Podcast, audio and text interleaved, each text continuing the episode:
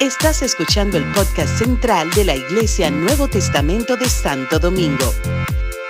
Esperamos que este mensaje sea de bendición para tu vida.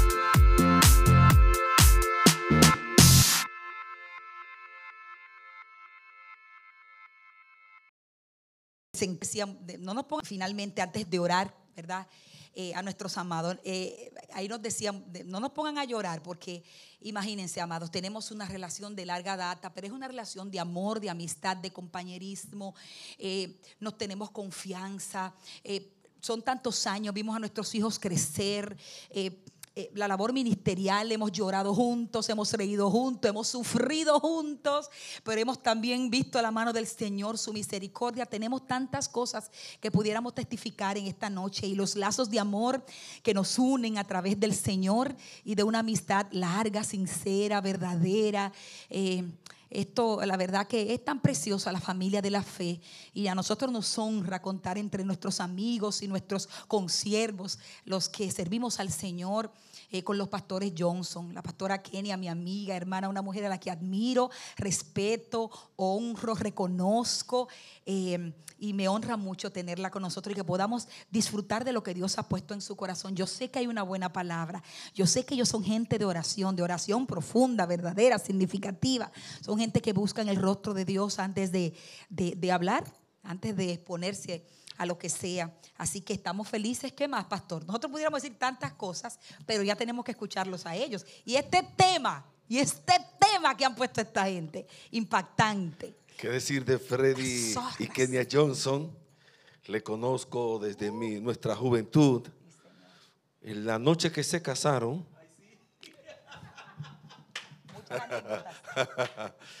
tuve el privilegio de venir a traerle con otro, con otro misionero desde Sala Romana a Santo Domingo a su nido de amor. Desde entonces he visto un modelaje de amor, de fidelidad, de compañerismo, gente que, que modela a Cristo en su andar. Un matrimonio sólido, perseverante, en medio de luchas, de adversidades, de quebrantos, de pérdidas, han permanecido tan, tan lindos, tan fieles, tan gozosos en el Señor. Para mí, para nosotros, es un privilegio inmenso, enorme, tener hoy en casa a nuestros hijos, Freddy y Kenia Johnson. fuerte aplauso. Lo recibimos con mucho amor, con mucho calor. Aleluya. Gracias, Señor. Gloria a Dios. Una preparación. Decoración. Una decoración. Oh, ok, ok. De acuerdo. Permiso.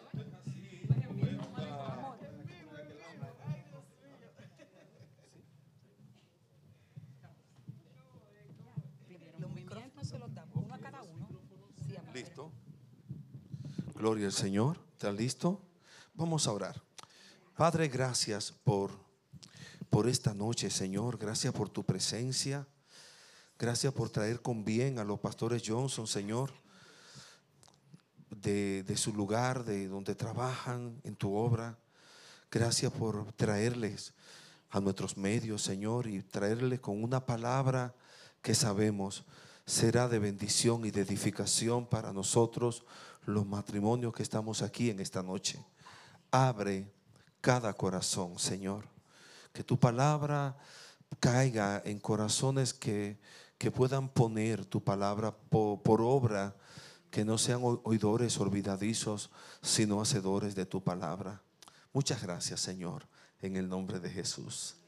Amén, amén. Ay, ay, ay, ay, ay. Gloria a Dios. Gloria a Dios. Dios le bendiga. Aleluya. Ay, santo.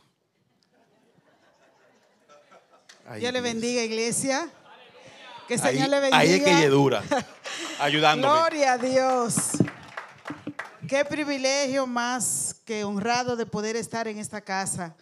Eh, como dice la pastora Carmen, nosotros hemos tenido la oportunidad de ministrar, de predicar, pero siempre para nosotros venir a nuestra casa, sentir el amor, el calor, es algo demasiado especial. Jean sabe que amamos su familia, también les amamos, le vimos crecer y son como nuestros hijos. Y cuando le oigo hablar, eh, entendemos que seguimos teniendo un compromiso con los que nos están mirando, con los que nos han visto. Y para serles sincero, nosotros tenemos muchos hijos, muchos creyentes, mucha, por donde quiera somos pastores de muchos. Nuestra iglesia, la verdad, como miembro no somos muchos. Sin embargo, una de las cosas que yo puedo pararme aquí y testificar es de nuestro matrimonio, de nuestra familia, de nuestros hijos, que como decía el hermano, en cuanto a nosotros, nuestra casa y nosotros serviremos a Jehová. Servimos a Jehová y serviremos. Y una de nuestras oraciones que el Señor, son 34, dice 33 porque parece que el currículo hay que actualizarlo. Son 34 años recién cumplido en mayo y hemos visto la mano del Señor. En este tiempo, hermanos, mire, hemos visto al Señor en durante 34 años, pero en este tiempo, cuando nosotros venimos, cada uno de nosotros, los que estamos aquí, venimos delante del altar y hacemos votos delante del Señor, estamos haciendo un compromiso. Un compromiso con Dios primero, un compromiso con la persona que está al lado y un compromiso con los que están detrás de nosotros y con el que está delante, que es nuestro, nuestro guía espiritual, el que esté en ese momento. Pero cuando nosotros decidimos pararnos ahí decirnos, y decirnos unos a otros, prometo amarte, cuidarte, respetarlo, desde ahora y hasta que la muerte nos separe. Cuando usted tenga que enfrentar zorras en el matrimonio, usted tiene que recordar esa promesa que usted hizo. Usted tiene que recordar lo que usted prometió. ¿Por qué? Como decía la pastora Carmen, Ahora es muy fácil. Cualquier cosa resolvemos allí en el juzgado. Y ese, y esa, ese pacto, esa, esa promesa que hicimos, la ponemos por el piso. Entonces, yo entiendo que el sentir de nosotros como líderes, como pastores, como ministros, como líderes de pareja, es que los matrimonios entiendan que eso es esto es una decisión de vida y que todos los días nosotros tenemos que decidir y renovar ese pacto delante del Señor a través de la oración. El matrimonio que no ora es un matrimonio que fracasa. El matrimonio debe estar fundamentado en la oración. Yo quiero que usted se ponga de pie y ponga, agarre su, su pareja. Yo sé que ustedes son gente que oran, porque aquí esta iglesia es una iglesia de oración. El pastor es un hombre de oración. Nosotros aprendimos a orar eh, eh, en el aire, así, caminando, sentado, parado, como quiera. Conduciendo una motocicleta. Conduciendo el carro, sentado, acostado, como quiera, hermanos.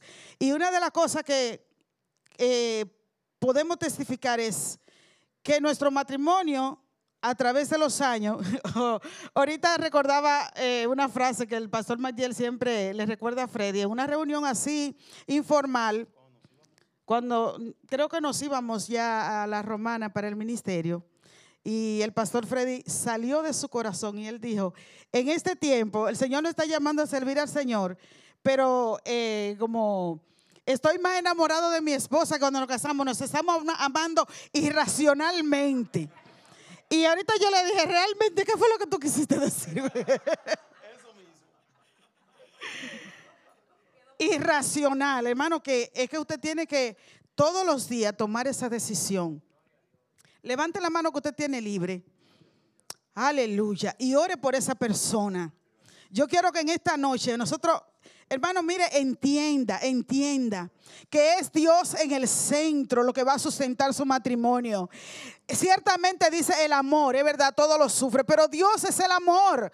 Jesús es amor. Y si Él no está en el centro, no puede haber amor.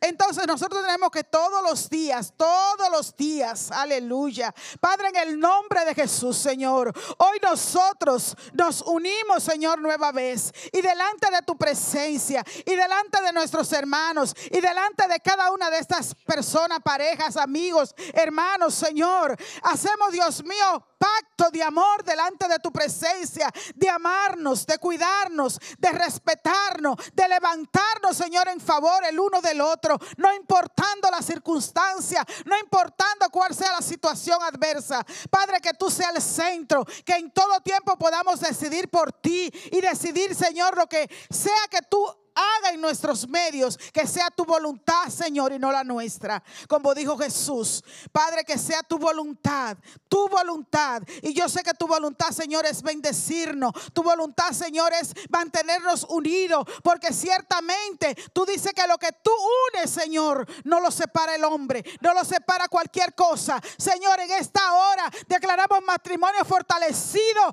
lazos, Señor, unidos. Padre, en el nombre de Cristo Jesús, lazos de amor, Padre, lazos de amor que entrelacen, Señor, con tu presencia, con tu Espíritu Santo. Oh, Señor, una entrega de amor, Señor, que pueda cubrir multitud de falta en el nombre de Cristo Jesús. Padre, gracias Señor. Gracias Padre por cada familia que está aquí, cada matrimonio, porque quiere Señor agradarte, quiere seguir hacia adelante en el nombre de Jesús. Aleluya. Gracias Señor. Gracias, Señor. Puede sentarse, hermano. Gloria a Dios. Pueden sentarse. Aleluya. Gloria a Dios. Amén. Aleluya. Tú también te puedes sentar, corazón. Miren, hermano, vamos a comenzar contando algunas cosas que Kenia no se da cuenta, pero que yo las recuerdo. Yo tengo una buena memoria para recordar cosas. Cuando Kenia y yo estábamos en el altar casándonos, que ella llegó, o yo llegué, me la entregaron, que ella me, me agarró de la mano. Yo sentí la misma situación cuando el pastor oraba por nosotros ahora. Kenia transmite su nerviosismo en su mano. Y, yo sentía la mano de Kenia temblando. Ahora digo, wow, me, me, remonté hace 34 años atrás. Cuando yo la agarré en el altar, yo le dije, te vas a caer, cuidado. Era tan fuerte lo que ella sentía, el nervio, no por el ambiente ni por, por mí. Me estoy llevando una joya. Ay, hermano, no, estoy jugando, Dios la gloria. Hermanos, antes de entrar en materia, acabo de recibir, acabo de, de parir. Cada vez que un escritor publica un libro, mi editor siempre me dice, es un parto literario. Yo acabo de parir esta obra que lleva muchos años escrita, pero que ahora que el Señor me da la oportunidad de poder tener los recursos para publicarla. Pasión por su presencia. Es un libro pequeñito, pero sumamente interesante. Y cuando lo escribía, que tenía que escribir el, la dedicatoria del prólogo. Primero, dice, agradezco al Espíritu Santo, la persona más extraordinaria que me ha brindado su amistad. Yo no tengo muchos amigos. Mis amigos lo podemos contar con las dos manos y me sobran dedos. El pastor de la iglesia local ocupa como tres de los dedos de mis amigos. Pero tengo un amigo llamado el Espíritu Santo. Extraordinario. Cuando pienso en alguien con la suficiente pasión por la presencia de Dios para ejercer influencia e injerencia en mi estilo de adoración, pienso en cuatro personas. Mi esposa, Kenia Margarita de Johnson, a quien le atribuyo la alabanza a Dios más empírica y natural que conozco. Mi hermano Daniel Emilio Johnson Benoit, quien siendo un adolescente y yo un niño, sin saberlo él, me modeló el más alto estándar de vida de oración que yo conozco. Mi pastor, Magdiel Abdías Taveras Cueto quien a pesar de los años me ha modelado consistencia de gozo y pasión por la presencia de Dios. Yo conocí al pastor Matiel año 84, por ahí. Y él me llevó a la iglesia. Yo pertenecía a otra iglesia y él me llevó a su iglesia. Y cuando yo vi a ese muchacho danzar, yo dije, yo quiero hacer lo que él hace. Claro, la gracia que él tiene para danzar es de él. Pero yo quería tener también la habilidad que él tenía para hacerlo. Y he observado por 40 años que él sigue danzando igual. Igualito. O sea, los años no le han pasado y, la consistencia por la pasión de la, presencia de Dios. Este libro está dedicado al pastor y también a mi pastor em, Manuel Poirier Javier, el pastor de la iglesia de San Pedro de Macorís, que me adoptó siendo yo un niño de 13 años, cuando yo iba a suicidarme. El día que yo me iba a quitar la vida, que iba caminando por una de las calles de la ciudad de la Romana, yo llegué frente a un lugar y leí un letrero que decía, Cruzada Estudiantil y Profesional para Cristo, Centro de Consejería Regional. Cuando yo leí la palabra consejería regional, yo dije, ahí adentro deben aconsejar. Y como yo me voy a matar, yo necesito consejo. Así que yo entré a, ese, lugar. Ya yo conocí al pastor Poirier, lo había, lo había tratado, pero tenía como dos años que no lo veía. Y cuando él me vio que yo abrí la puerta de su escritorio, este hombre saltó de su silla saltó de su escritorio, me agarró y me dijo, siéntate mi hijo, ¿qué te pasa? Desde ese día, ese hombre me adoptó como su hijo. Yo acababa de perder a mi padre hacían tres años y yo no tenía un espejo masculino a quien mirar y a quien imitar. Y él se propuso ser mi padre espiritual. Y me modeló la integridad, el respeto, el cariño, la honestidad me reveló la pasión por el Señor. Un hombre que se perdía. Cuando el Espíritu Santo lo agarraba, él se perdía. Ya un, señor de, ya, de edad se perdía eh, eh, eh, en el lugar y había que irlo a buscar y sentarlo de nuevo, porque él se perdía en la presencia del Señor. Y esas cuatro personas inspiran el libro Pasión por su presencia. Mi esposa, mi hermano, el pastor Matiel y el pastor Poirier. Démosle un aplauso a Cristo. Amén. Hay una porción de la palabra de Dios sobre la cual yo quiero ir de inmediato para introducir el tema sobre, cuando yo le dije a la, pastora, yo le dije, pastora, nos, nos, están invitando para compartir con las parejas de Santo Domingo.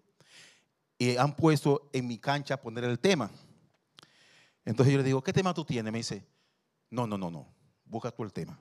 Le digo, voy a buscar el tema. Así que me encerré en mi cuarto, media mañana, y cuando le mando desde el cuarto por el WhatsApp el tema, ella entra al cuarto y me dice, eso, está, eso, no me gusta, no me gusta. Zorra, matrimonio. Sí. Le digo, pero yo te di la oportunidad de, crear el tema y tú sencillamente me declinaste en mí la responsabilidad del tema. Y eso es lo que yo siento, eso es lo que el Espíritu me está dando. Entonces ella me dijo, bueno, si eso es lo que el Espíritu te está dando, ese será el tema.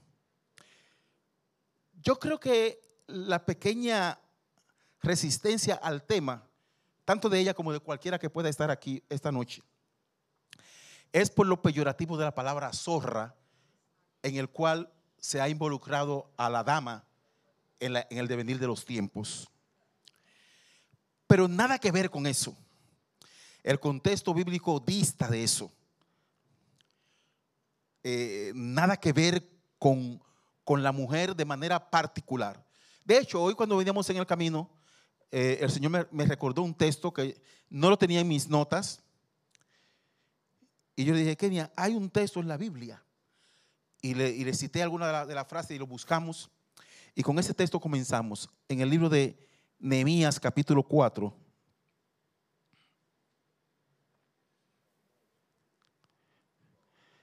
Versículo 1. Nehemías capítulo 4. Para los que están aquí por primera vez en una iglesia y van a escuchar la palabra de Dios en este ambiente, queremos que sea el ambiente más distendido posible en el cual usted se pueda sentir. Pero queremos también explicarle algunas cosas. La Biblia es un libro de símbolos, sobre todo la parte del Antiguo Testamento, de metáforas y de alegorías, de referencias. Por eso la gente muchas veces va a la Biblia y no la entiende, porque hay que meterse en el símbolo o en la, la revelación que eso implica. Por eso la Biblia es viva y eficaz, porque un mismo símbolo, un día te dice bocina, otro día te dice luz. Y la, Biblia se, se vive como reinventando cada vez que tú vas a ella con pasión y con deseo de aprender.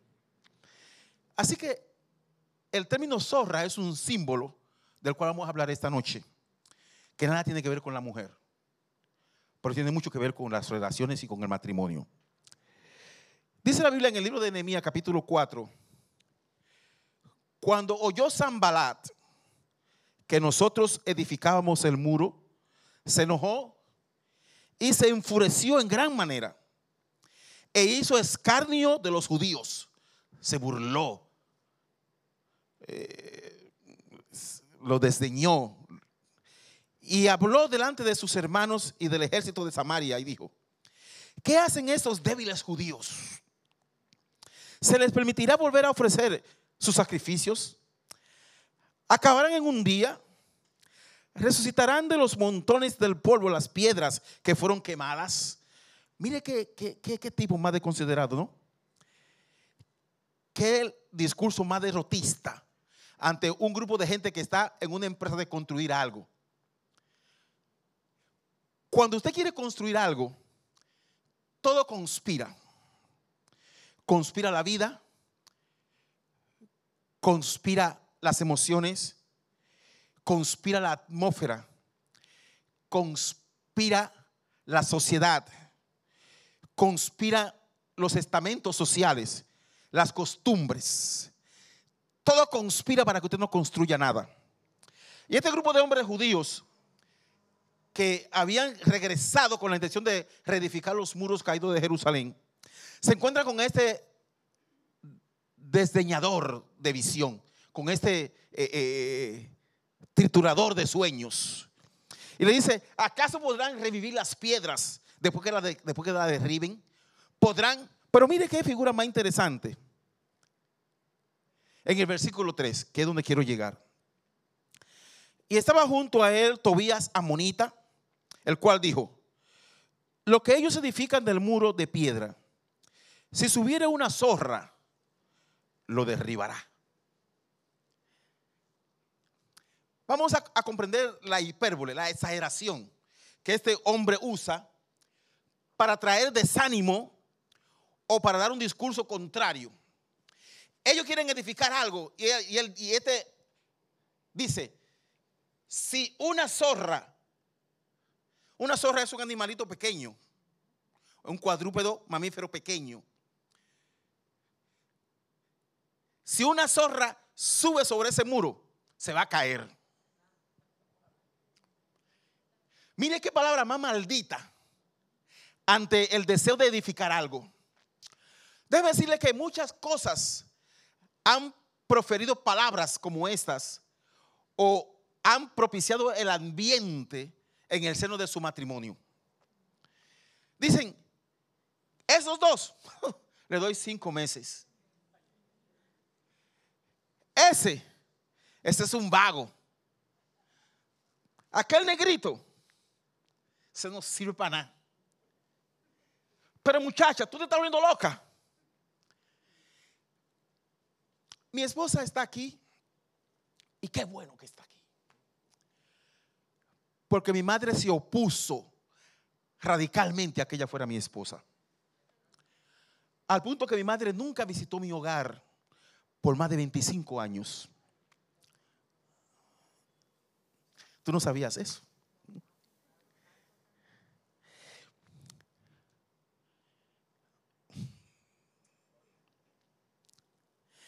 ¿Sabe lo que me certifica que yo elegí bien y que mi madre estaba equivocada?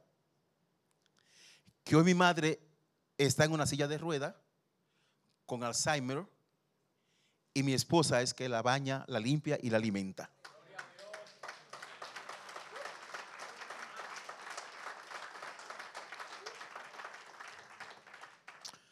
Eso me certifica que elegí bien y que ella estaba equivocada. Porque yo mismo, cuando me levanto de mi cuarto, que entro al cuarto de mi madre, y encuentro a Kenia con una mascarilla, cambiándole el pamper a mami, bañándola, higienizándola, ya con, un, con, con el desayuno a la derecha para esperar que ella se pueda incorporar, porque ya no se puede, no, se sienta, está en, en posición fetal mi madre. Mi madre ya sus piernas no le responden. Y mi esposa es que la, la, la sienta en la, en la cama y le da su desayuno. La mujer que ella nunca quiso. La mujer que ella dijo que iba a ser infeliz ha sido la mujer que más feliz me ha hecho. Amén. Así que hubo zorras que se pararon sobre el muro de mis sueños. Y dijeron, esa no sirve. Ella no tiene lo que se necesita para ser de ti el hombre que yo estoy forjando. Yo soy hijo varón único. Así que mi madre se empeñó a fondo en mi formación. Mi madre no era una mujer de escuela, pero una mujer con un temple y un carácter fuerte. Enviudó a los 32 años y cuando fue el primer pretendiente a pretenderla, un año después de mi padre haber muerto, y yo llegué de la iglesia, yo tenía 13 años, yo llegué de la iglesia, encontré a este hombre sentado en la sala de mi casa, yo dije, ¿quién es él? Y él me dijo, yo quiero hablar con usted. Le digo, dígame rápido, porque ahí yo sé lo que le voy a responder. Yo tenía 13 años. ¿eh? Y él me dijo, yo estoy interesado en su madre. Yo le dije, párese y váyase. Y este hombre tan caballerosamente se paró y se fue y jamás regresó. Ese día mi madre me dijo, toma una decisión, me quedo sola por ti y por Arelis, a los 32 años de edad.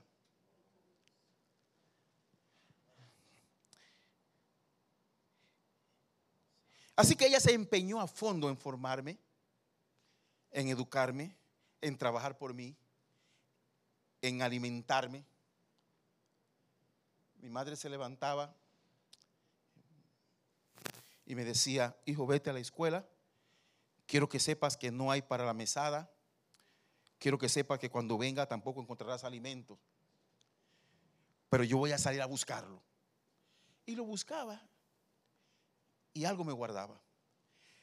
Así cuando yo tengo a esta mujer de frente que me dice, esa que tú elegiste no es, me pone en una terrible disyuntiva. Me pone en una situación bien incómoda, bien complicada. Una zorra con una voz tan elocuente como mi madre, diciéndome, esa no es.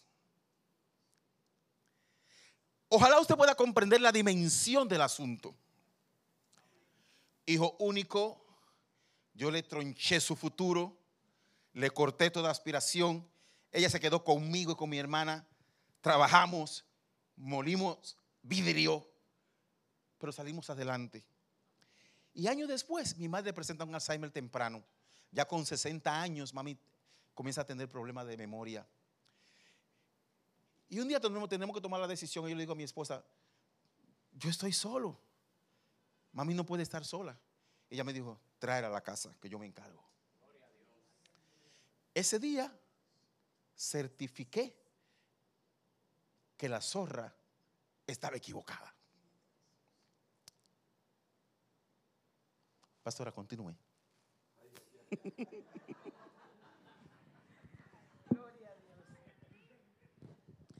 Gloria a Dios. Como le decía anteriormente, hermanos, matrimonio es una decisión a diario.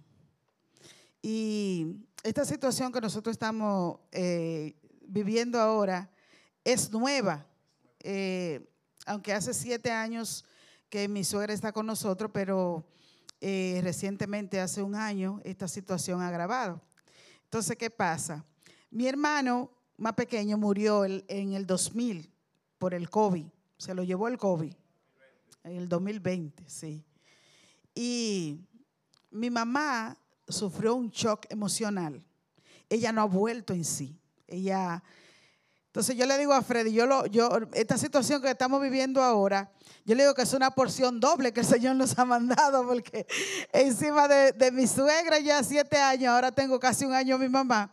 Y a veces él anda, él viene algunos compromisos solo. El otro día me mandaron un, mensaje, ¿verdad? Que el pastor no viniera solo, pero es porque tenemos algunos compromisos y, y me he dedicado este ministerio el ministerio no es solamente usted pararse, hablar en una iglesia, el ministerio es vivir.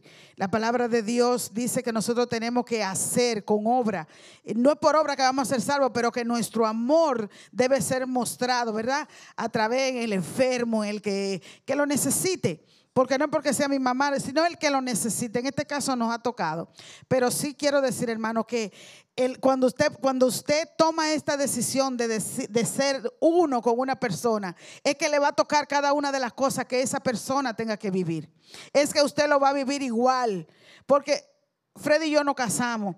Nosotros somos una pareja. Él está viviendo esa situación. Como yo le digo, no, sigue tú con, sigue tú con tu problema, porque no es mi problema. No, cuando yo lo veo, yo lo veo es nuestro problema.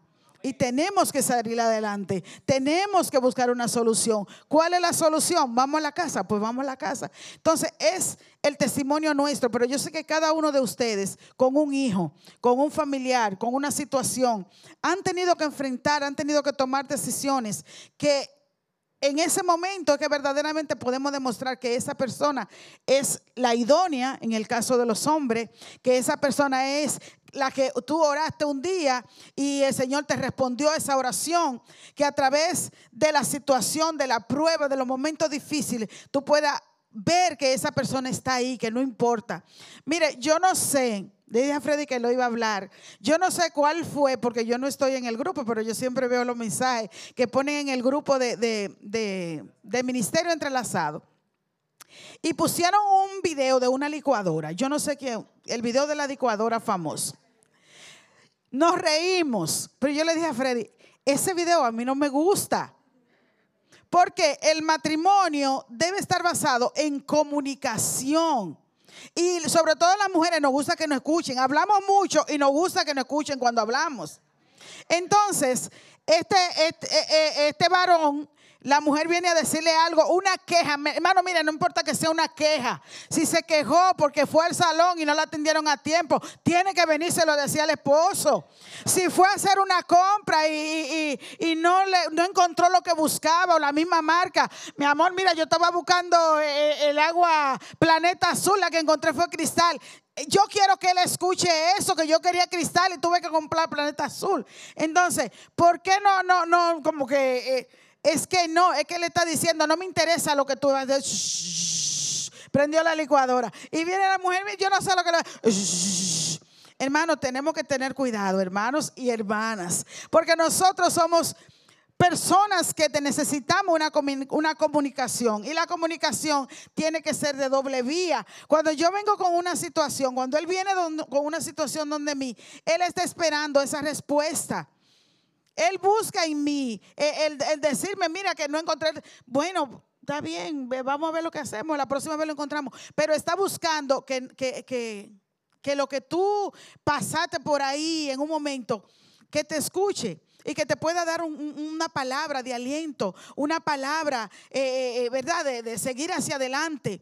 Cuando el, el tema de la zorra salió, Hermano, mire, yo fui a buscar algo y cuando yo busqué en internet, todo lo que usted no puede imaginarse lo que me salió cuando yo puse esa palabra, que por eso fue que yo le dije al pastor, ay Dios mío, como que, pero la palabra de Dios dice, eh, cazadme las zorras, las zorras pequeñas, porque ellas son las que echan a perder las vides.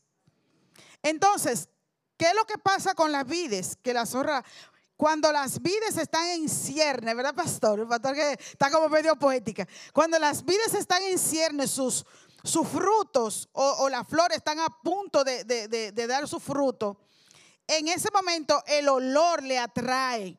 Y solamente, a veces ni siquiera se la comen, solamente el olor la atrae y, y debaratan y la rompen y la corrompen y la, la destruyen, destrozan todo. Y en, en ese tiempo que se escribió, era eh, las vides, era parte de lo que era el sustento de, una, de muchas familias, porque se comercializaba, se hacía eh, eh, las vides para hacer el aceite, el, el, vino. En el caso de también para, para con las olivas para hacer el, el, aceite y las vides para el vino. Y muchas personas, ese era su sustento. ¿Y qué hacían las zorras? Hermano, y eran difíciles eran difíciles. Entonces, eh, eh, era, era, como una plaga, como una rata, porque eran pequeñitas y lo que hacía era que destruían todo, destruían las flores, destruían todo y se perdía esa cosecha de ese año, de esa temporada, se perdió por causa de las, de las zorras. Entonces, ¿qué es lo que pasa con nosotros? Si lo traemos entonces al tiempo de Pablo, donde él dice, celo, una zorra, ¿verdad? Porque como decía el pastor, se usa esa analogía en este tiempo que el, el, proverbista escribe, estaba hablando literalmente, porque se vieron con casos que perdieron toda su, provisión, perdieron su viña, perdieron eh, eh, eh, la, la ganancia de ese año. Pero lo aplicamos en el término de cosas pequeñas, ¿verdad? Que pueden destruir algo incierne, algo florecido, algo, algo, algo lindo. Entonces, cosas pequeñas, hermano, cazadla. Dice el proverbio, cazad la zorra. Y lo más difícil era de cazarla. Porque eso era lo más difícil, por lo pequeña, por lo escurridiza, porque eh, eh, no eran fácil de cazar. Hay, hay zorras que no son fácil de cazar. Hay situaciones que no son fácil de detener y que rompen, que interrumpen y que dañan. Pero hay un mandato, cásenla, cásenla. Vamos a ver, hay que casarlo, hay que ver qué, dónde, dónde que está. Porque entonces lo que hacían era que se escondían. Porque sabían, eso es como, yo no sé si ustedes han pasado alguna situación con ratas, que ellos saben cuando tú le pones para cazarlo. Ellos saben y se desvían y se van por otro lado. Y esos bandidos tú lo encuentras y sabes que estuvieron ahí, que visitaron en la noche y tú ves la trampa igualita. Entonces la zorra es como un roedor también en esa etapa, un roedor así pequeño que da brega para cazar. Dan brega y a tal punto que destruyen todo que, acaban con todo. Cosas pequeñas, zorras pequeñas. Mire, pastor, ábrame pastor. Que, que si él vea, esto tiene que ser dos conferencias. Ahora pastor. Gloria a Dios. Siguiendo en el orden de esas zorras, yo observo mucho. Yo baso mi vida sobre el método científico y me gustan los casos de estudio. Así que yo intervine entrevisté a tres matrimonios en conflicto para hablar esta noche de esto. Un matrimonio yo no lo conozco, uno de ellos. Los casé vía Zoom. En plena pandemia. En plena pandemia. Contra todo pronóstico de sus pastores que me llamaron y me dijeron, no los case. Ellos desesperados, enamorados. Pastor, escuchamos de usted, alguien nos habló de usted, República. Ellos están en San Martín. Uno, él, es venezolano y ella es dominicana, pero nacida y criada en San Martín, con la cultura holandesa. Y lo que me temí me sobrevino. Al año antes del año. Me llamaron. Me llamaban todos los días. Yo todos los días pasaba una hora, dos horas interviniendo ese matrimonio, evitando el desenlace tan cruel que pasó. Antes del año se separaron. Así que yo, pero para que no se pongan tristes, yo dije, Señor, yo no soy un hombre de derrota tú no me permitiste a mí intervenir a esta gente sin yo conocerlo para yo tener ese, esa, esa, ese aterisco en mi currículum pastoral. Por favor, haz algo, Señor. Y un buen día, sin yo esperarlo, me llamaron los dos. Pastor, estamos juntos. Comprendimos el consejo. Así que ahora yo lo llamé y yo le dije, ¿Cuáles fueron las zorras que intervinieron para dividirlos? Me escribe ella. Número uno, pastor, falta de perdón. Desde mí hacia él y desde él hacia mí. Pero más particularmente, decía ella, falta de perdón en mi condición de mujer como individuo, independientemente de él. Yo necesitaba pasar por una transición de, perdono, de perdonarme y de perdonar. ¿Estamos, ¿Estamos transmitiendo esto? Qué bueno. Qué bueno, déjenlo ahí. Porque ella venía de una violación de un padrastro. En el matrimonio eso surgió. Y ella dijo, cuando yo me perdoné y perdoné a mi padrastro, cosa complicadísima.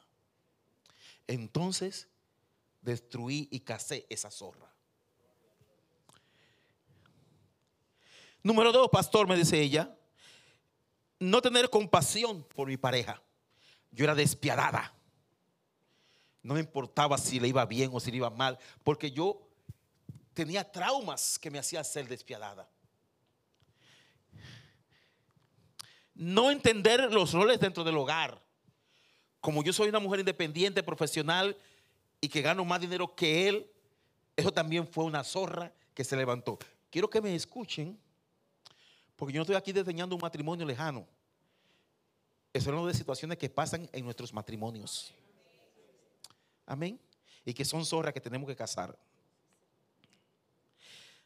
Dice ella número 5, no saber controlar mis emociones.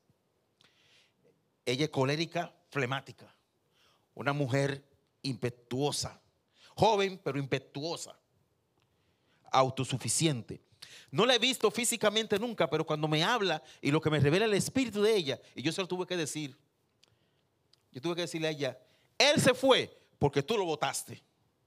Pastor, yo no lo voté, sí, tu carácter, tu temperamento, tus rabietas, tus insinuaciones, tus celos hicieron que él se fuera. Pastor, pero yo no lo llamé a usted para que me dijera esas cosas. Yo quiero que usted me, consuele. Le digo, tengo que decirte la verdad porque si no, no va a transicionar.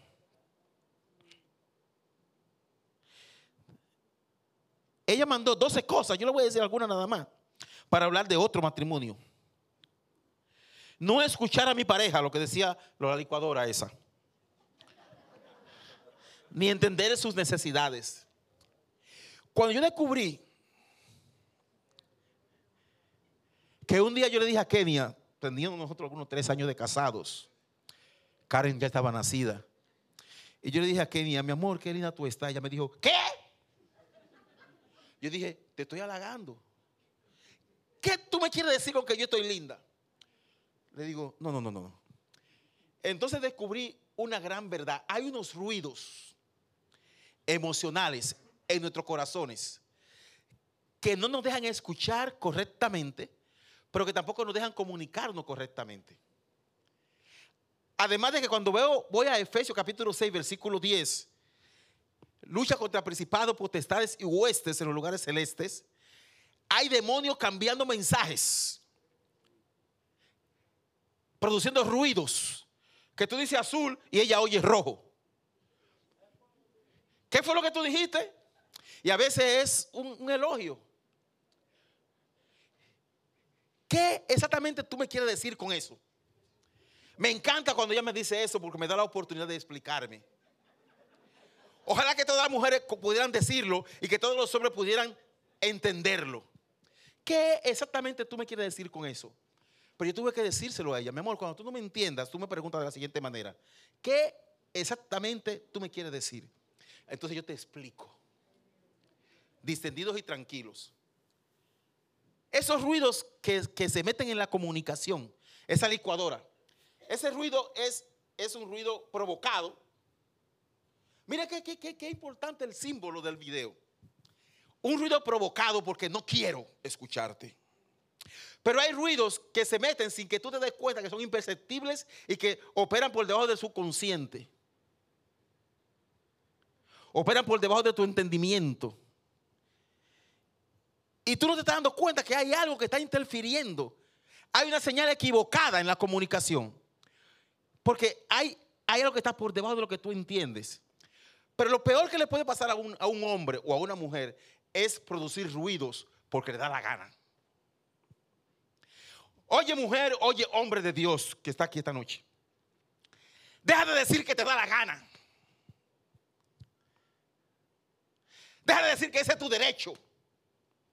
Mi derecho es el derecho de ella. Cuando yo cumplo con el derecho de ella, yo puedo cumplir con mis derechos. Porque esa es, ese es el sistema, la forma como Dios estableció el matrimonio. El problema es que no queremos entender el matrimonio desde la óptica de Dios.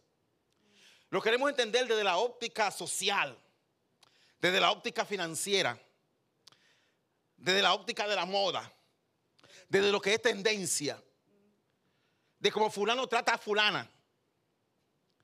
Eh, ella puso ahí, pastor, yo, me yo comparaba mucho, este muchacho era músico, los músicos tienen una gracia.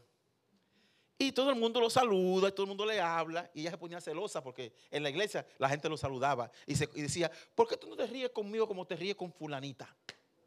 Y él decía, ¿qué? ¿De qué tú me estás hablando, mujer? O sea, yo no te estoy entendiendo. Tú estás mirando algo que no existe. Porque hay un ruido emocional subyacente ahí que le hace oír y ver cosas que no existen. Le hace ver zorras que no existen.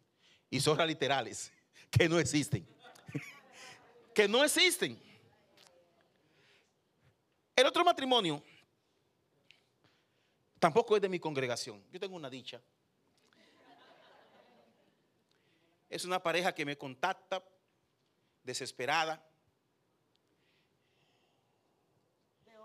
De otra iglesia.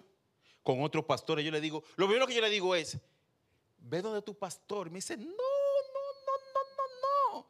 El Espíritu Santo me dijo que es usted. Digo, Dios mío, no es que el Espíritu Santo no funciona así, fulana. Tú tienes tu pastor. Óyeme, mujer de Dios y hombre de Dios de esta iglesia. Tu pastor es Matiel Taveras. ¿Qué haces tú yendo para otro pastor y a buscar consejería matrimonial? ¿Qué? ¿Qué? Tiene, personas de experiencia que te modelan vida de matrimonial. Una mujer con cualidades intelectuales y espirituales exquisitas. Carmen debe estar junto con Matiel Tavera dentro de los 10 de los top 10 pastores del mundo.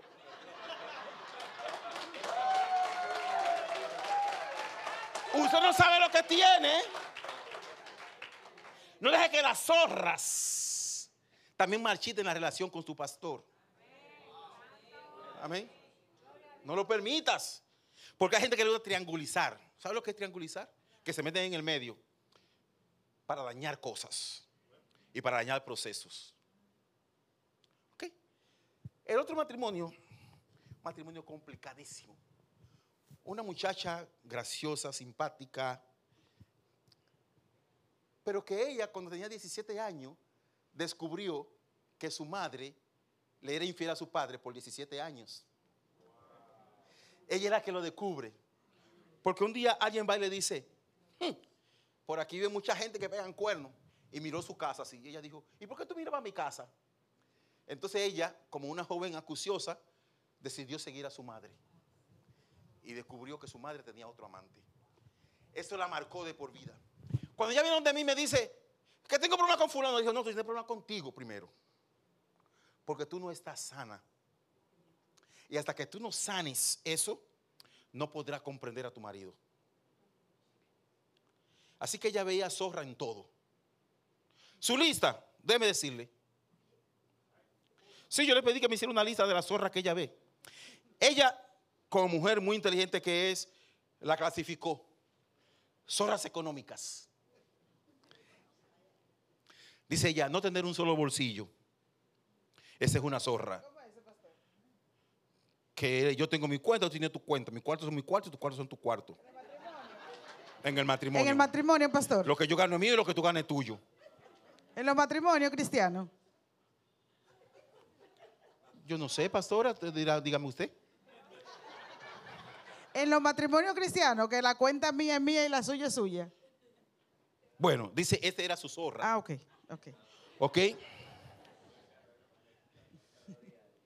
Deber dinero sin que la pareja lo sepa. Zorra económica. Que yo cojo prestado y usted no lo sabe. Quiero que usted sepa que yo tengo el, otro, el tercer caso. Ese matrimonio se divorció. Están divorciados por, ese, por esa zorra. Por coger dinero prestado sin que el otro lo sepa. Y endeudarse hasta la cornilla sin que el otro lo supiera. Y cuando el otro reaccionó ya no había forma de salir de ese, de ese marasmo de deudas. Porque nunca le participaba lo que hacía al otro.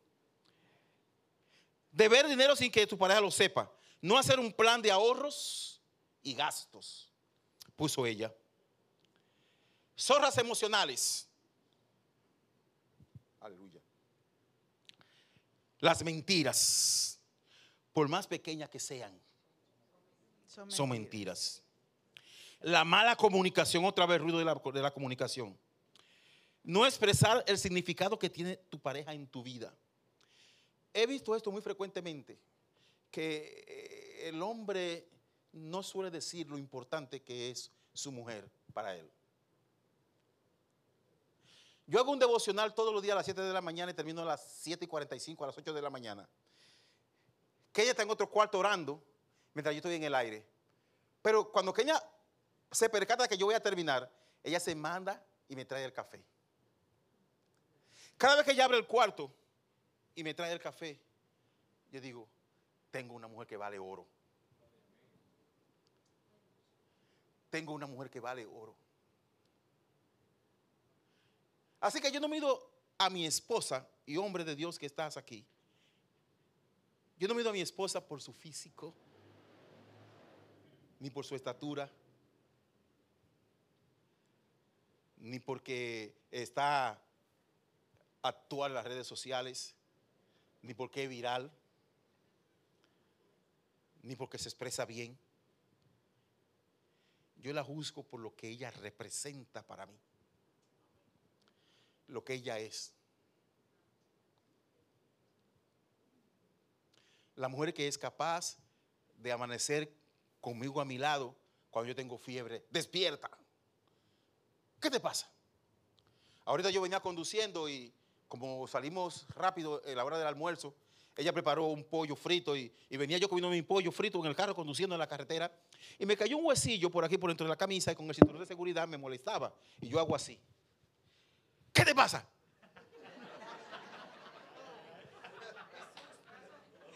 Asustó. El corazón. Le digo, no, es un huesito de pollo. Mi amor, todo está bien. Pero realmente se asustó. Yo hice así, con el cinturón me lo moví y me hice así. ¿Qué te pasa? Y yo la miré y digo, mi amor, todo está bien.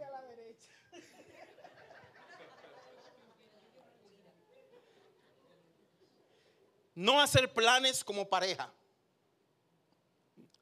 Mi esposa me acaba de regañar.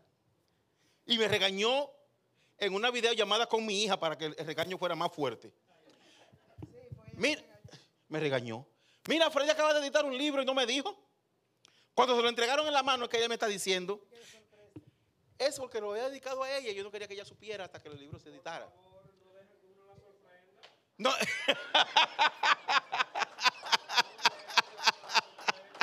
Sangró por la herida él. No deja que uno la sorprenda. Pero me regañó. Déjame hacer una llamada. Karen, mira, tu papá publicó un libro hoy y yo no sabía. ¿Y tú? ¿Qué, papi, qué? Entonces comenzaron las dos. Se duplicó el problema. La verdad es que no hacer planes juntos es vez. Ay, padre. ¿Dónde estoy?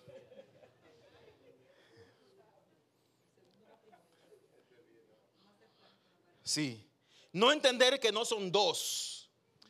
Uno de los más grandes problemas, dice esta muchacha, es que ellos los dos no han llegado a comprender que son uno.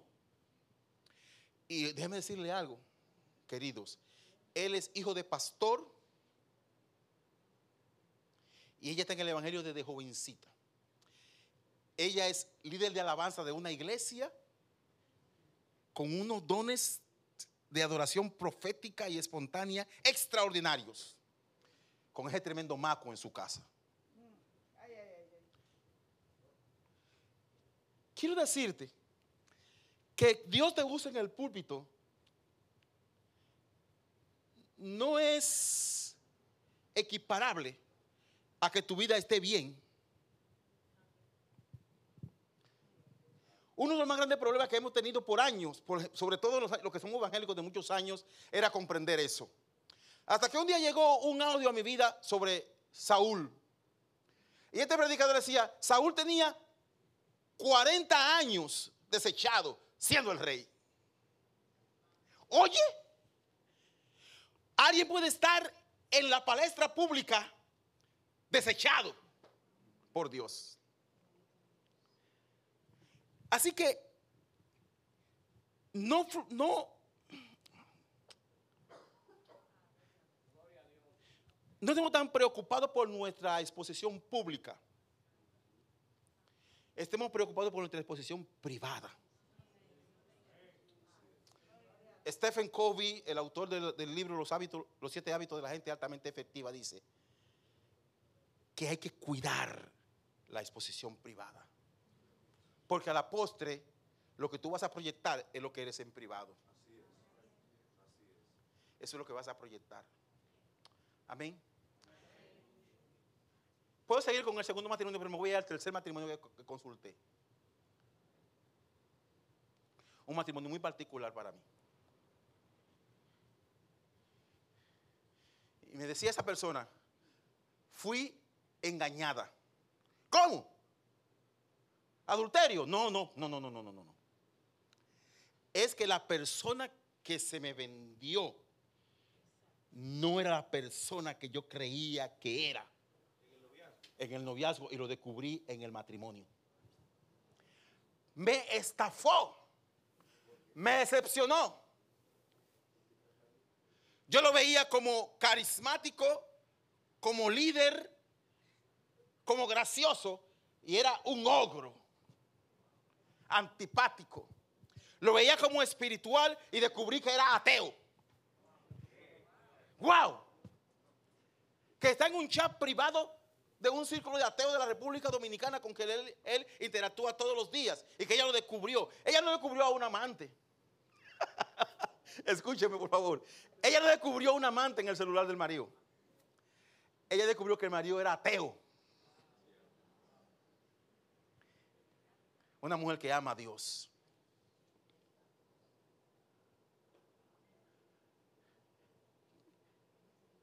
Estos tres matrimonios que hemos consultado, a grandes rasgos y de manera general, puede que salpique tu matrimonio. No nos vamos a ir a casos extremos de, de ateísmo o de adulterio, no, no. Son las zorras como decía la pastora Kenia, tan magistralmente lo explicó. Ese roedor pequeño que tú no puedes atrapar, que no puedes ver. A veces estoy orando solo en mi cuarto y el Espíritu me dice, ¿y Kenia? No, ella está allá afuera bregando con mi mamá y con, con mi suegra. Ajá. ¿Y tú orando? Yo creo que me la estoy comiendo y estoy siendo un sacrílego.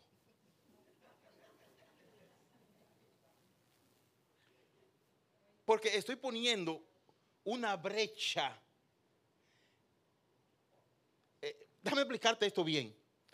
Estoy poniendo una brecha espiritual, existencial y vivencial entre mi esposa y yo.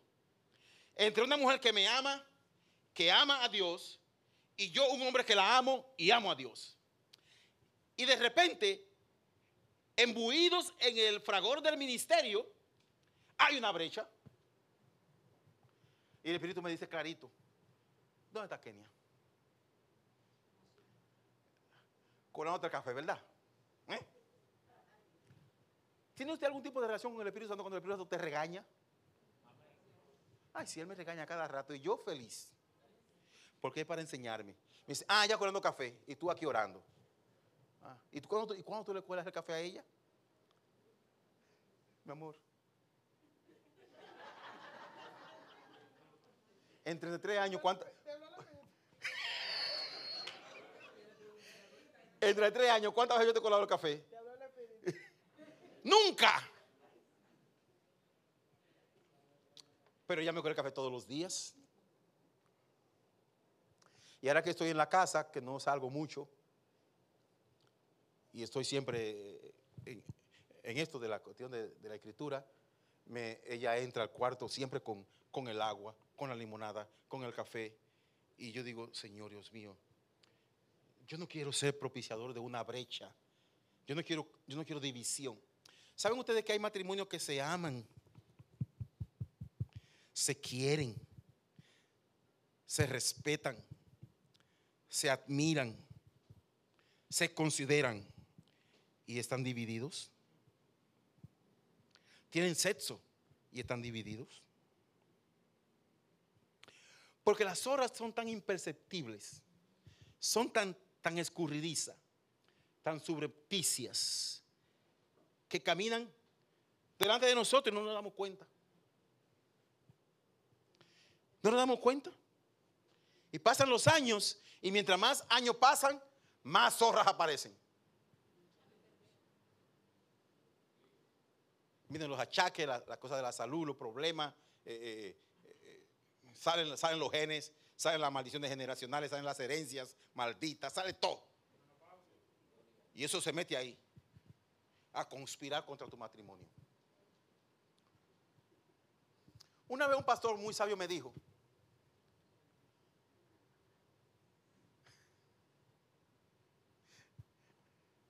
yo le pregunté, quizás no se acuerda, pastor, discúlpame la confianza. Como yo tengo tantos años conociendo a Matilde y a Carmen, nosotros criamos nuestros hijos casi simultáneamente, ¿no? Y ellos me ayudaban a mí, eventualmente yo lo ayudaba a ellos con las finanzas, y había días que no había para nada. Así que yo recuerdo eso. Y un día el pastor me visitó y yo lo veo en un vehículo grande y le digo, pastor, ¿cómo te sientes ahora después que ya puedes estar un poquito más económicamente holgado? Me dice, con la misma responsabilidad que cuando no tenía nada. Ahora es más peligroso, Freddy, me decía él. Hay esas brechas, esas zorras pequeñas que se meten. Lo que tú crees que superaste ayer, hay, se lo voy a, ejemplarizar con Cristo. Cristo se mete 40 días de ayuno y oración para comenzar su ministerio público. Sale a la exposición pública. Y el diablo está así. Sal, papacito, que yo estoy esperando. Él sale y el diablo esperándolo. Lo que él cree que obtuvo allá adentro, en la presencia de Dios, el diablo está esperando para ponerlo a cuestionamientos. Lo que tú crees que venciste en tus primeros cinco años de matrimonio va a ser probado a los diez.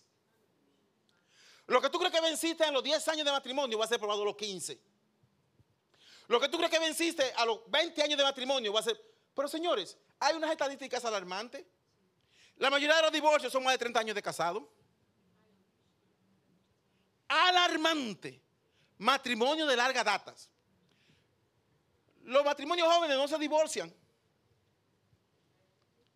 Son los matrimonios viejos. Son los que ya tienen nietos. Cuando todo debería, cuando ellos deberían tener la experiencia, la gracia, el conocimiento, el poder, la capacidad de tolerancia, de amor para comprender, entonces viene una zorra y se mete en el medio, literal. Zorras emo- emocionales, como dijo ella, la muchacha que consulté, zorras espirituales, zorras financieras. Entonces queremos hacer lo que no hicimos cuando teníamos 15 años. queremos llevar el estilo de vida que no pudimos llevar cuando estábamos criando porque estábamos arrollados. Entonces, como estábamos arrollados, ¿tú sabes lo que es pagar universidad de tres muchachos simultáneamente? Y uno, por ejemplo, en el caso nuestro, no era de nosotros. Tiempo completo en el ministerio sin sueldo fijos. Uno estudiando medicina, otro estudiando ingeniería y uno estudiando arquitectura, que no era nuestra. Que llegó a nuestra casa y se quedó por 10 años en nuestra casa. Llegó un día sin familia. Y la recogimos de la calle y le dimos, ya, somos tu familia. Y un día me dice, ay pastor, yo quiero ser arquitecta. Digo, arquitecta serás.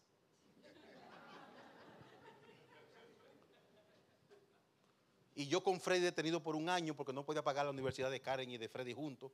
Freddy tuvo que detener la, carrera por un año hasta que Karen terminara. Y esta muchacha llega y dice que quiere ser arquitecta. La verdad es que los tres se graduaron casi simultáneos. Y yo no sé cómo. ¿De dónde salió el recurso? Yo no sé cómo. Pero lo importante es el matrimonio hoy. Las zorras, esa. Casarnos, las zorras pequeñas. Esa que, como explicaba la pastora, dañan la vida se encierne. Pastora, le dejo la última parte a usted. Gloria a Dios. Esta es la, la última parte, a veces son como las mejores, pero no sabemos cómo va a ser, porque lo que ha explicado el pastor con relación a estos matrimonios que hemos estado escuchando y que hemos estado eh, considerándolo aún para exponerlo delante de ustedes, como Le decía, hemos pedido permiso a los matrimonios. Para, sí, como para- decía el pastor, no es que estemos quizás sacando a relucir algo negativo, ¿verdad? Pero eh, son, son temas que nosotros, que estamos todavía peleando esta batalla, tenemos que tomar en consideración, porque algunos de esos matrimonios están luchando, están buscando el consejo, están buscando guianza, pero algunos ya están separados porque no supieron manejar alguna de estas situaciones. Como decía ahorita, eh, el, pastor es muy poético, escritor y todo eso, y hace- usa sus hipérboles y usa todas sus eh, metáforas y todas sus cosas. Pero la verdad es que es una realidad. Eh, decía, o iba a introducir, que en el, libro, de, el libro de, de, de Efesios, Pablo lo llama por nombre. O sea, le llama la obra de la carne. Y es una obra que te hace daño a ti como persona y que, Gálatas, sí, gracias, eh, pastor. Te hace daño a ti como persona y le hace daño a la pareja. Y lo enumera lo que son las obras de la carne. Y dice, puede buscarlo, vamos a leerlo, porque ciertamente hablamos de esto como zorra, como situaciones, pero literalmente hay cosas pasando en nuestro matrimonio que de, de momento como que quizás sean pequeñas, pero que si se le da curso, se deja o, si no, o, no, no se erradica, puede que destruya lo que el Señor está haciendo en tu matrimonio, en tu familia, en tu casa. Y manifiesta, son las obras, manifiesta manifiesta. Y se ven y peleamos y luchamos con ella. Porque Amén. están con nosotros son nosotros somos ustedes saben todos los que están aquí son la mayoría ya grandecitos. Aquí sabemos que nuestro ser nosotros somos alma cuerpo y espíritu. Y nuestro cuerpo está con nosotros está con el espíritu y está con el alma. Entonces hay obra de la carne que son manifiestas en nuestras vidas Dice, y manifiestas son las obras de la carne que son adulterio, uf, fornicación, inmundicia, lascivia, idolatría, hechicerías, enemistades, pleitos, celos, iras, contiendas, disensiones, herejías, envidias, homicidios, Padre, borracheras, orgías y cosas semejantes a estas, acerca de los cuales os amonesto, como ya os lo he dicho, ¿a quién le estaba hablando el apóstol en esa carta? a una iglesia. Era una iglesia. Era una iglesia que le estaba hablando. Y él enumera una lista. No está hablando de zorra pequeña. Está hablando de obras de la carne, cosas que estaban pasando. Y que si hoy vemos matrimonios yendo al divorcio, como decía el pastor, con, con 20, 30 años, es porque está manifestando las obras de la carne. Así es. Es porque en algún momento o hubo adulterio, o hubo fornicación, o hubo engaño, engaño mentira, Pleito, o hubo celo. pleito, hubo celo, o algo hubo que detonó de que esa relación se detuviera, se interrumpiera, se quebrara, se quebrantara. Manifiesta son cuando se manifiesta la obra de la carne, es lo que trae entonces esa división que hace que, porque ¿qué es lo que nos une a nosotros como pareja? El amor y el espíritu. Somos uno en Cristo. Pero cuando se manifiesta la obra de la carne, entra entonces la trilogía, lo que dice, lo que decía un, tercero, ¿verdad? Un tercer elemento que ya no es parte de lo que nosotros somos Así y de lo que nosotros hemos sido llamados a ser, sino que es algo externo que se manifiesta en nuestro matrimonio y que de una u otra manera rompe lo que Dios ha unido. Ese tercer factor que se llama como celos. Hay muchos hombres celosos. Hay muchos hombres celosos. Y mujeres. Hay muchas mujeres celosas. No, sin mencionar el nombre, sin mencionar el nombre. Ira. Hermana, ¿cuántas personas como esa muchacha, eh, eh, el- el- la- la- esa hermana, ella es una persona así que habla así como, y tú sientes cuando está hablando como, como esa, eh, como iracundo, como decimos iracundo, ¿verdad? Como que tú sientes eh, eh, que Eh, no. hiere, que hiere a la persona, que tú hablas con, ella habla con su esposo y lo hiere. O sea, no es como tú le digas la cosa, es la forma. Entonces, hay forma de decir la cosa que no necesariamente tiene que herir. Entonces, cuando interviene esa tercera parte, que es la obra de la carne, que se sale todo lo que es espiritual, todo lo que es del espíritu se sale, porque luego nos dice lo que es verdaderamente del espíritu. Y si mantenemos la parte del espíritu, dice que es fruto, eso es fruto. El Espíritu produce fruto en nosotros.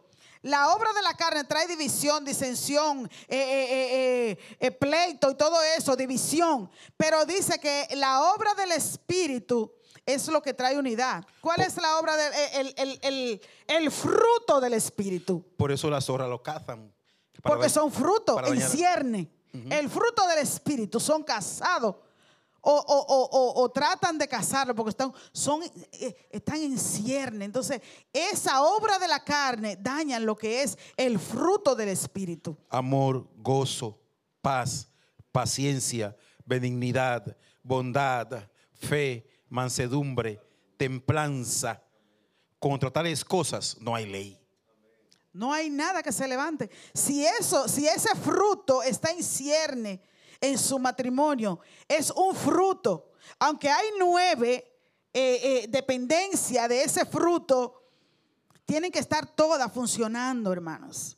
No es que yo voy a tener amor, pero entonces no voy a tener gozo. Que no, que entonces no voy a tener fe, pero no voy a tener paciencia. Es un fruto, un fruto. Un fruto apetecible.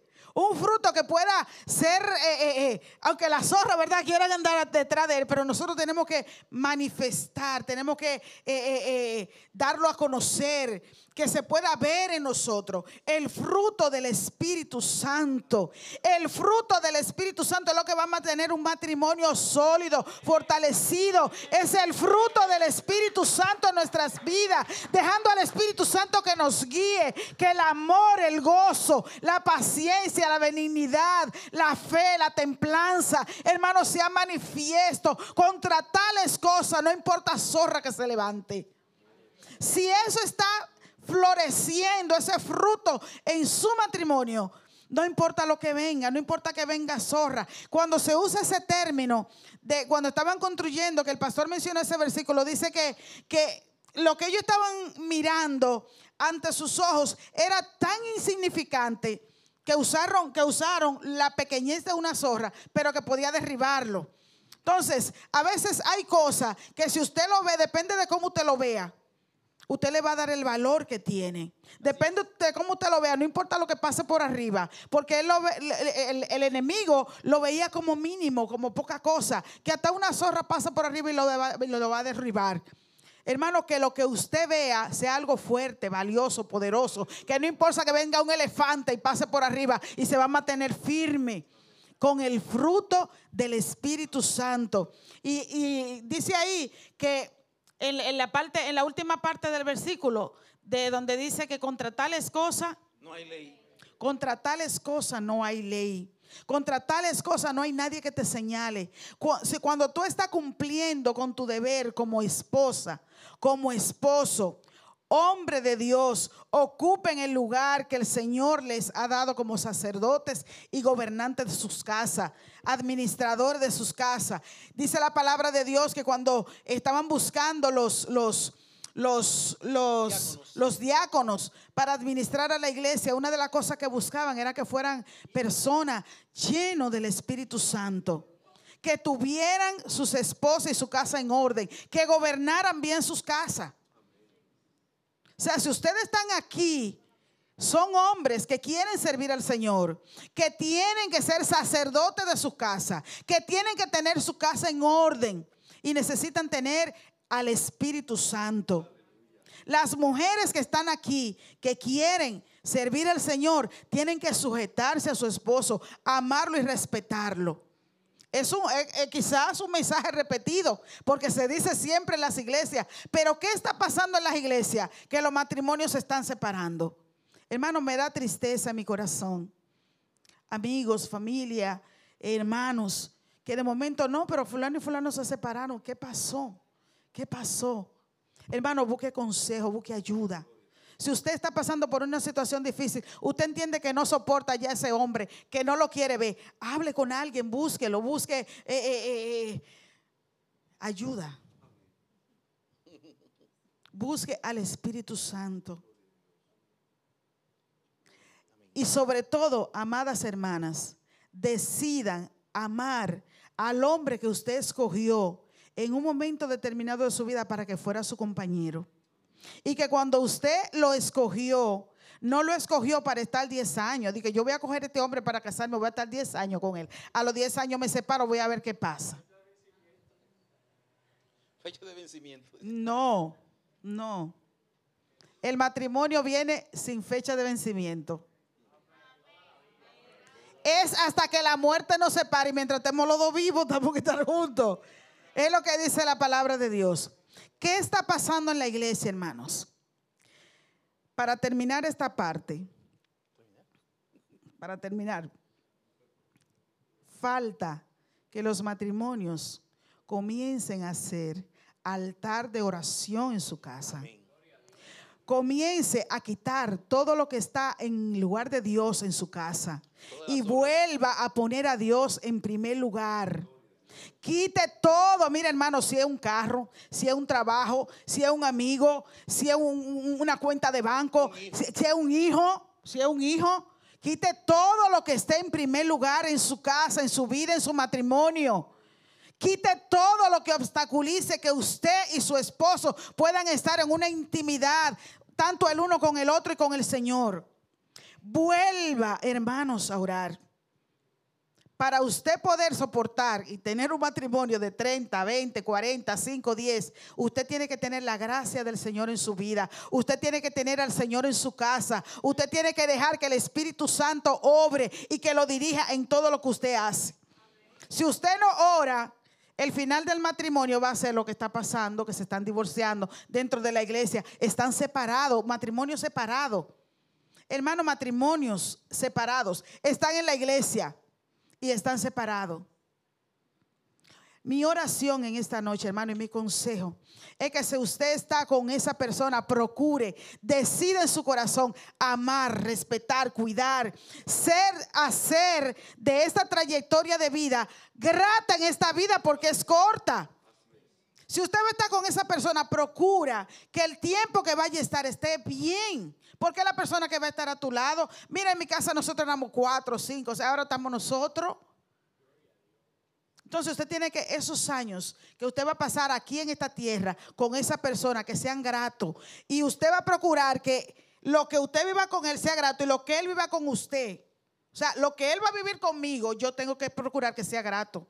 Lo que yo voy a proporcionarle a él tenga que ser gratificante para él. en lo que dependa de mí, en lo que de usted dependa. Atienda, ame, ayude. ¿Y cómo esa, esa es la forma de ser feliz? Y si a mí me preguntan, no, pero que no, que la felicidad no existe, que no existe.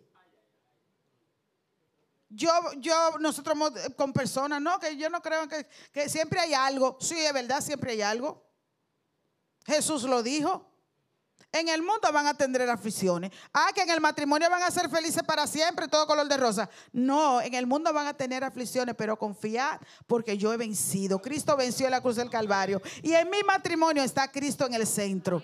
Y si Dios con nosotros, ¿quién contra nosotros? Aleluya. Gloria a Dios. Gloria a Dios. Gloria a Dios. Pastor. Gloria a Dios. Sí, queremos orar. Queremos orar. Carmen quiere decir algo. No, no. eh, ¿qué? Ajá. Buenas noches, bendiciones. Queremos darle las gracias primero al Señor porque pone en nosotros el querer como el hacer.